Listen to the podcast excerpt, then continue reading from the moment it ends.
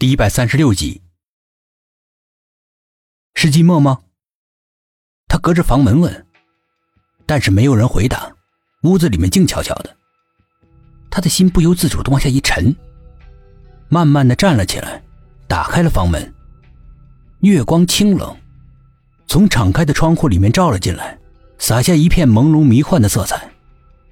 哒哒的声音仍然在响着，薛品涵循声看过去。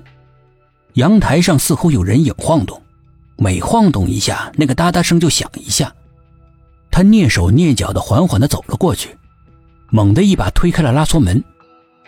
放眼看过去，晾在衣架上的衣服正在被风吹得左右摇晃，在迷茫的月光之下，看着像个人一样。衣服不断的撞击着墙壁，发出哒哒的声音。在死一般寂静的午夜。是容易让人胡思乱想的。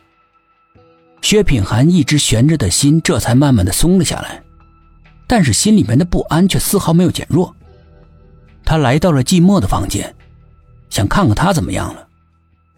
可是房间里面整整齐齐的，什么也没被动过，但是空气里面似乎是有红色的雾气，淡淡的，不太真实。寂寞没有在房间里。这么晚了，他会去哪儿呢？刚想到这儿，卫生间里面传来了哗哗的流水声。难道在卫生间？寂寞，是你吗？薛品涵转过身，朝着卫生间走，边走边问。流水声戛然而止，四周死一般的寂静。薛品涵的脚步不由自主的停了下来，惊疑不定的看着卫生间。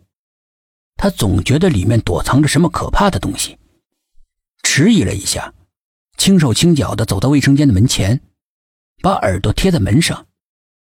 里面传来了若有若无的沉重的喘息声。他轻轻的转动门把手，纹丝不动。门从里面被反锁了。薛品涵的目光在门上反反复复的上上下下的移动着，最后他下定了决心。用力的一撞，把门撞开了。随即，他按亮了卫生间的灯。里面的一切全都呈现在他眼前，但是里面什么都没有，只是冷的让人有点受不了。薛品涵的一双眼睛在卫生间里面来回扫视着，目光停留在了水槽上，有张便签。难道是寂寞临走前特意留给他的？拿起来一看。是一幅手绘的地图，跟上次的行车路线图好像是出自同一个人的手。他收好了地图，不再迟疑，飞快地冲出了家门。一路上，他把车开得飞快，按照地图的指示，来到了一片荒郊野外。眼前是一片茂密的树林，暗影重重。薛品涵迟疑地下了车，四周很安静，月色迷离。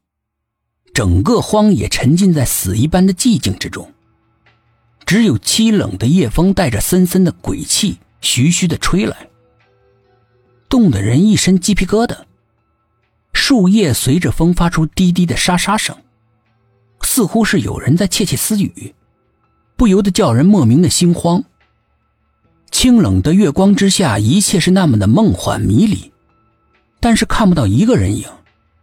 薛品涵有点迷茫了。突然，不远的地方传来了沙沙声，像是有人在树林里面极快的穿行着。薛品涵暗暗的掏出手枪，紧张的盯着声音传来的方向。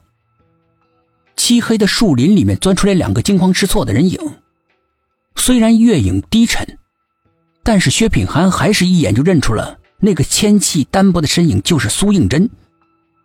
他的心一下子。为这突如其来的惊喜而激动不已，一颗心忍不住砰砰乱跳。顿时，这段日子的煎熬、相思、挂念像洪水一样喷薄而出，他再也没办法淡定下去了。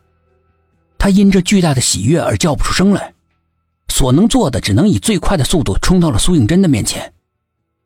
他的出现让苏应真猝不及防，一时间张大了嘴巴，愣在了那儿。他不敢相信眼前的一切是真的。薛品涵定定的看了他一眼，他终于找回了那双熟悉的眼神。他真的是苏应真，他的眼神和以前一模一样，从没有改变，清澈而忧伤。